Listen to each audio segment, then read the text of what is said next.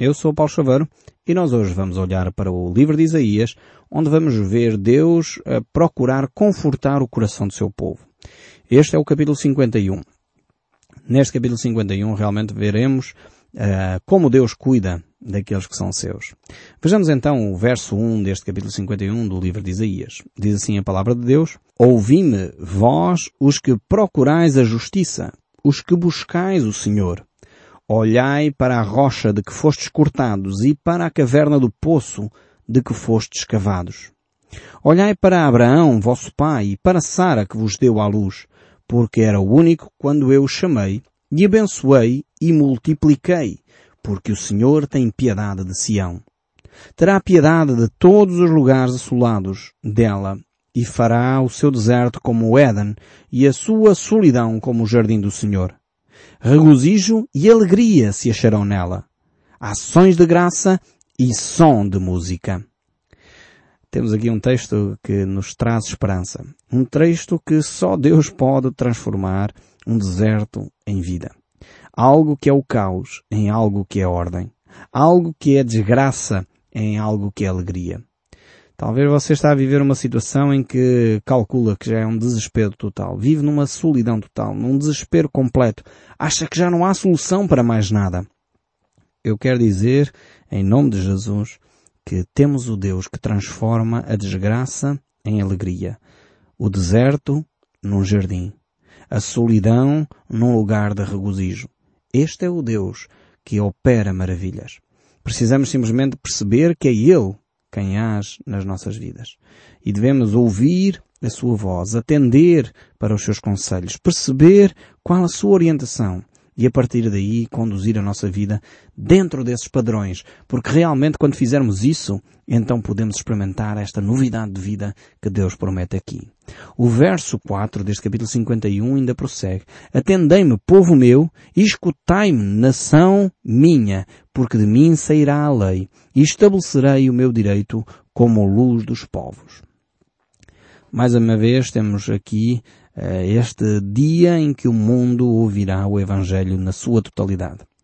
Eu fico grato a Deus pelo privilégio que Ele me dá de poder compartilhar convosco a minha experiência de vida, poder compartilhar convosco aquilo que vou descobrindo nas Escrituras diariamente. E este é um privilégio que eu tenho, realmente de poder fazer isso convosco. Mas aguardo o dia em que não só farei isso convosco, mas todo o mundo, todo o mundo conhecido, passará a ouvir e adotar o Evangelho de Cristo como estilo de vida, passará a ter este relacionamento com Deus de uma forma profunda, não mais mesclado com paganismo, com ocultismo, não, um cristianismo puro e simples, de acordo com o Evangelho de Cristo. E isto é o que irá acontecer em toda a humanidade. Quer a gente goste, quer não, Deus um dia cumprirá esta sua promessa. Sejamos ou não religiosos, acreditemos ou não naquilo que a Bíblia diz. O facto é que as promessas de Deus se têm vindo a cumprir e continuarão a cumprir, independentemente do homem gostar ou não, acreditar ou não. Não fará muita diferença no dia em que Deus uh, cumprir a sua promessa. Mas o texto bíblico não termina ali, o verso 4 uh, eh, é um dos poucos destes uh, textos, mas há mais. Vamos ver aqui o verso 5. O verso 5 deste capítulo 51 diz, Perto está a minha justiça aparece a minha salvação e os meus braços dominarão os povos, as terras do mar me aguardarão e no meu braço esperarão. Então, mais uma vez, aqui temos uma promessa tremenda do cuidado de Deus para conosco. Esta ideia de que as terras uh, do mar me aguardarão e no meu braço esperarão é, é, quase uma imagem, não sei se você vê, visualiza mesmo, o mesmo que eu quando leio estas palavras, uma imagem de um bebê ao colo do seu pai. Alguém que aguarda com paciência a revelação, aquilo que vai acontecer. Quando um filho está, está a chorar, está perturbado, está talvez uh, com medo ou com alguma dificuldade, o que é que ele faz? Um, uma criança pequena corre para o colo do pai e nos braços do pai aguarda. Aguarda uh, que a dor passe, talvez a trovoada termine, a tempestade cesse, e é no colo do pai que ele se tranquiliza, que ele aguarda, mas aguarda já tranquilo, porque já se sente uh, seguro, sente que está num lugar tranquilo da sua vida. E esta é a imagem, mais uma vez, que Isaías traz aqui. Deus vai aplicar a sua justiça. Deus vai impedir que o mal continue a progredir. E por isso os seus filhos podem esperar quietos, seguros nos braços do seu Pai querido, onde podem encontrar proteção, onde podem encontrar segurança. Eh, de facto, as páginas da Bíblia são vivas, eh, têm imagens tão, tão nítidas do amor de Deus. É impressionante como às vezes a gente passa por cima destes textos bíblicos e não repara na beleza uh, que Deus coloca nela. Mas continuando, o verso 6 uh, tem mais coisas para nós retirarmos dela. E diz assim o texto bíblico, Levantai os vossos olhos para os céus e olhai para a terra embaixo, porque os céus desaparecerão como fumo e a terra envelhecerá como vestido e os seus moradores morrerão como mosquitos, mas a minha salvação durará para sempre e a minha justiça não será anulada. Agora temos aqui outra imagem neste verso 6. Uma imagem bastante interessante também. Ou seja, Deus vai pegar em nós, naqueles que entregaram a sua vida nas suas mãos, naqueles que estão, como diz o verso 5, nos seus braços, tranquilos, a descansar, e é como se nos retira da dificuldade, nos retira do problema. E hoje em dia este problema hum, é um problema sério. Estamos a falar aqui, este texto bíblico parece que já conhecia o problema do aquecimento global, que hoje tanto se fala, os cientistas hoje estão alarmados com aquilo que está a acontecer, e se de facto hum, as coisas ocorrerem como a maior parte dos cientistas prevê, será uma catástrofe eh, global para a Terra. E Deus está a dizer que até desses aspectos Deus nos vai preservar.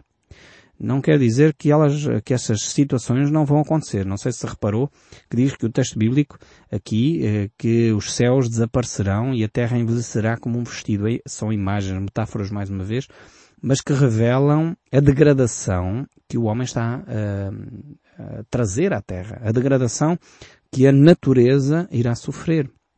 E em consequência disso, muitos moradores da Terra morrerão. Parece que os cientistas têm razão e, mais uma vez, parece que as escrituras, muitos milhares de anos antes que os homens provocassem tanto mal à natureza, Deus já alerta para os perigos. A terra é um recurso limitado.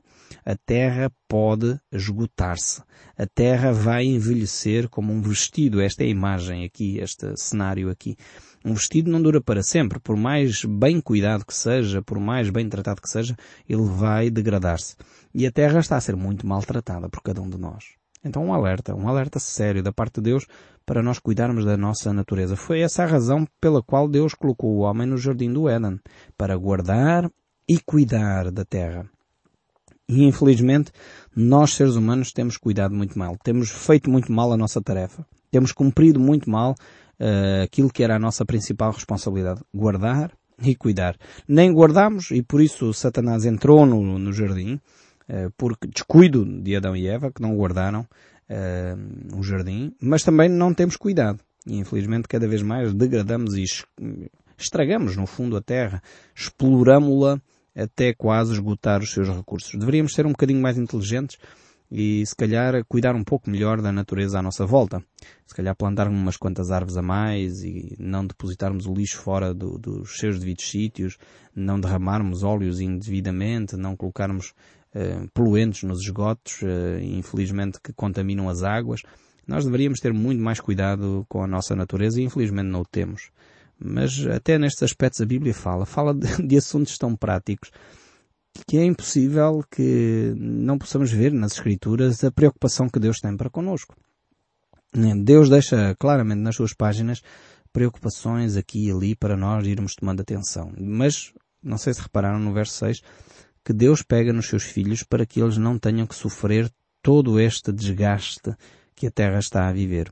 Isto não quer dizer que os cristãos uh, estão isentos de cuidarem da natureza. Antes, pelo contrário, os cristãos deverão ser os primeiros a se preocuparem com a natureza que Deus criou. Os cristãos deverão ser os primeiros a obedecer à ordem de Deus de cuidar e guardar a terra. Deveriam ser os cristãos os primeiros preocupados com este aspecto. Por outro lado, quando os cristãos não o fazem, então levantam-se outros cientistas, hoje com dados concretos, que nos alertam então para esta grande preocupação que é o aquecimento global e que seria bom que hum, todos os países pudessem uh, cuidar da emissão de gases para a atmosfera que tanto prejudica a nossa natureza.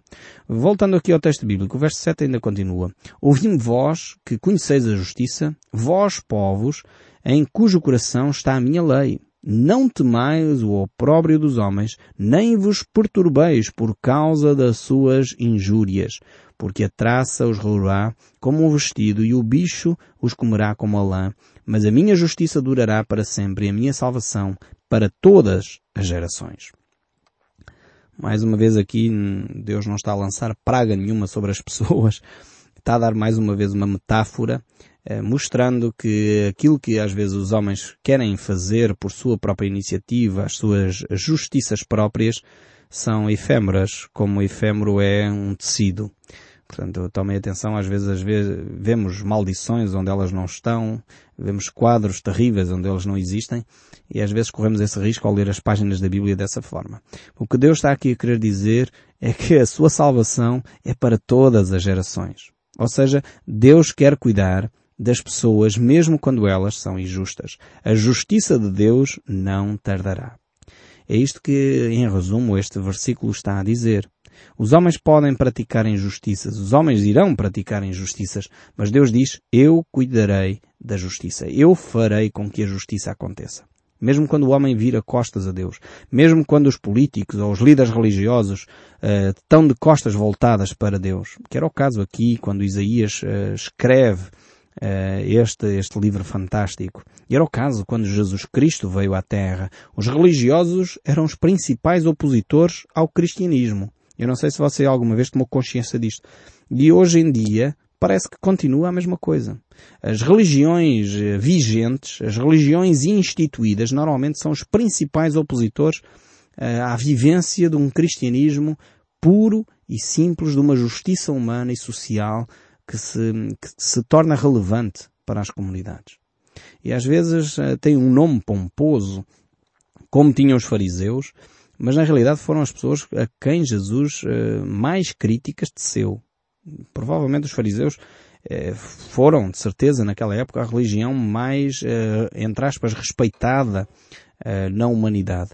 Mas, no entanto, Jesus teceu críticas profundas àquela, àqueles líderes religiosos. Eles eram hipócritas. Jesus disse que eles eram eh, túmulos caiados por fora, bonitos. Nós aqui em Portugal ainda mantemos estas tradições de ter os túmulos em memória das pessoas que nós amamos, bem arranjados, em pedra, mármore. E Jesus dizia que os religiosos daquela época eram esses túmulos, bonitos por fora, mas cheios de ossos, cheios de morte por dentro.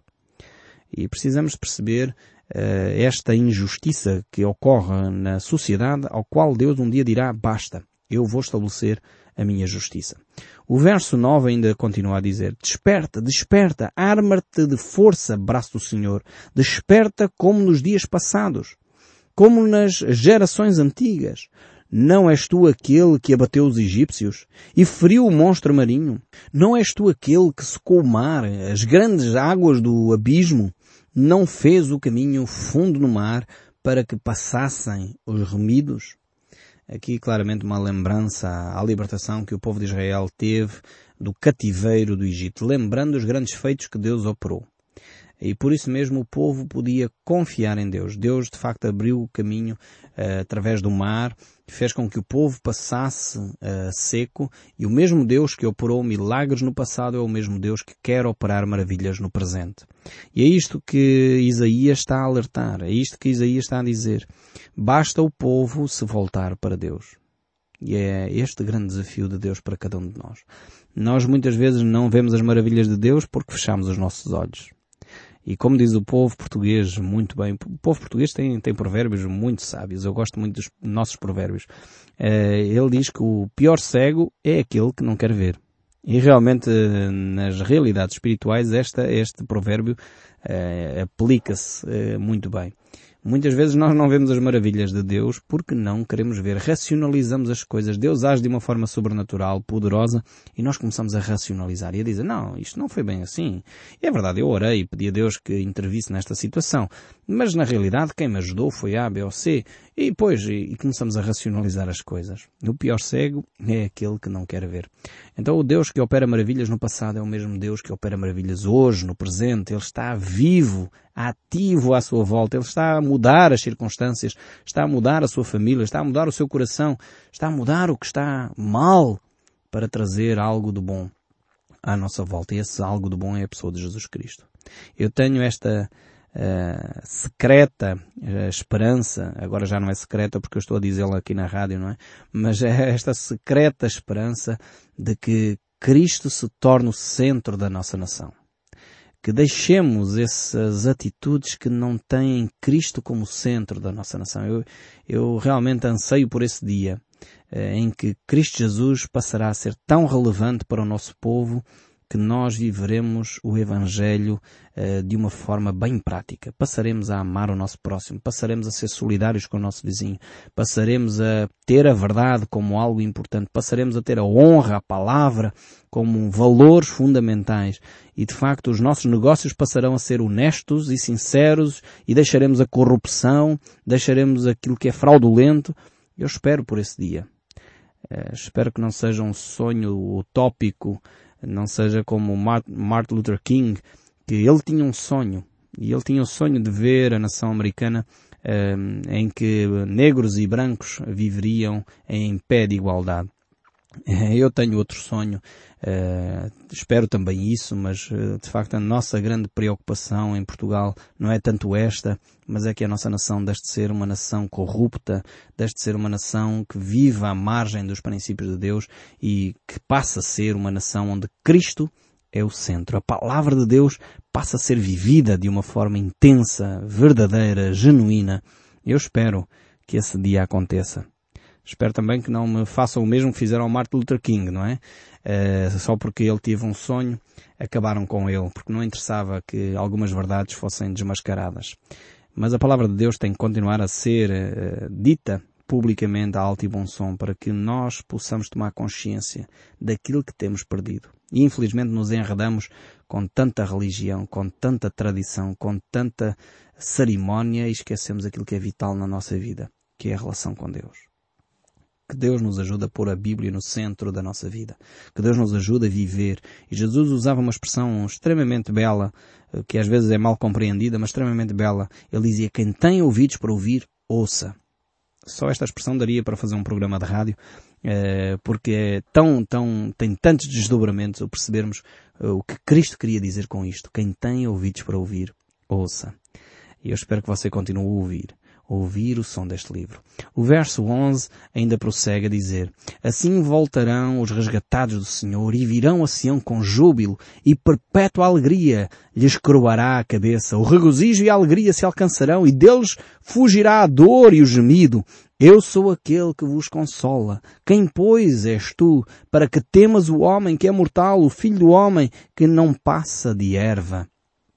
Vejamos bem este apelo de Deus é um apelo fantástico. Deus diz, tu podes viver uma vida diferente. O homem é erva, o homem é efêmero. Aquilo que o homem pode causar de mal é limitado no tempo e não é duradouro. Eu quero te trazer uma alegria que é duradoura. Eu quero trazer um regozijo que é duradouro. Eu quero trazer uma novidade de vida que só eu posso dar. Quem é o homem? Em quem confias. Realmente nós temos que fazer esta opção. Confiar em Deus ou confiar nos homens. O apóstolo Pedro fez a sua opção. Quando ele teve uh, esse confronto em que os líderes religiosos da sua época o puseram, uh, digamos assim, entre a espada e a parede, ele disse, mas esta é uma opção tola. Eu vou optar por servir a Deus. Eu não posso servir aos homens. Eu não posso obedecer aos homens. É mais importante obedecer aos homens ou obedecer a Deus? E a resposta é óbvia. É mais importante obedecer a Deus. E muitas vezes nós temos feito esta má opção de pensar, ah, não quero ferir uh, talvez a minha família, não quero ferir o líder religioso lá da, da minha paróquia. Uh, ele diz coisas que não se conformam com a Bíblia, mas pronto, a gente não vai. Nós temos que optar entre servir a Deus ou servir aos homens. Isto não quer dizer que vamos fazer uh, conflitos, não é isso que a Bíblia diz. A Bíblia diz que nós no que depende de nós, devemos procurar ter paz com todos os homens. Isto é claro, o caminho de Deus é este. mas também temos que optar entre obedecer a Deus ou aos homens. E essa é uma opção que você tem de fazer um dia na sua vida. O verso 12 prossegue a dizer, Eu sou aquele que vos consola. Quem, pois, és tu que temos o homem que é mortal e o filho do homem que não passa de erva? Quem és tu que te esqueces do Senhor que te criou, que estendeu os céus estende a terra e temos continuamente todo o dia o furor do tirano que se prepara para destruir? Onde estará o furor do tirano? Onde o exilado cativo depressa será libertado. Ele não morrerá, ele não descerá à sepultura. O seu pão não lhe faltará, pois eu sou o Senhor, o teu Deus, que agito o mar de modo que bramem as suas ondas. O Senhor dos exércitos é o meu nome. Ponho as minhas palavras na tua boca e te protejo como a sombra da minha mão, para que eu estenda novos céus e funde nova terra. Diz-se-ão, tu és o meu povo. E o verso 18 ainda prossegue, de todos os filhos que ela tem, nenhum a guiou. Todos os filhos que ela criou, nenhum tomou pela mão. Estas duas coisas te aconteceram. Quem teve compaixão de ti? Assolaram e a ruína, a fome e a espada. Quem foi o teu consolador? Os teus filhos já desanimaram, jazem nas estradas de todos os caminhos com um antílope na rede. Então estão cheios de ira do Senhor, da redenção do Deus, pelo que agora ouvem isto, ó tu que estás aflita e embriagada, mas não de vinho. Assim diz o Senhor, o Senhor teu Deus, que pleiteará a causa do teu povo. Eis que eu tomo a tua mão o cálice do atordoamento, o cálice do meu furor, jamais dele beberás pô-lo-ei nas mãos dos que te atormentaram, e disseram à tua alma, baixa-te, para que passe sobre ti, e te puseram as tuas costas com o chão e como rua para os transeuntes. Vemos aqui que Deus vai cuidar e guardar do seu povo. E o capítulo 52 segue e diz, Desperta, desperta, reveste da tua fortaleza, ó Sião, veste das tuas roupagens formosas, ó Jerusalém, cidade santa, porque não mais entrará em ti incircunciso e imundo. Sacode do pó, levanta-te, toma assento, ó Jerusalém. Solta-te das cadeias do teu pescoço, ó cativa, filha de Sião, porque assim diz o Senhor, por nada foste vendida e sem dinheiro serás resgatada. Vemos aqui a promessa de Deus para libertar o seu povo. E eu espero sinceramente que nós ouçamos a voz de Deus, este amor, este clamor de Deus para cuidar de cada um de nós ainda hoje. Espero sinceramente possa continuar a ouvir o som deste livro, mesmo depois de desligar o seu rádio. Até ao próximo programa e que Deus o abençoe ricamente.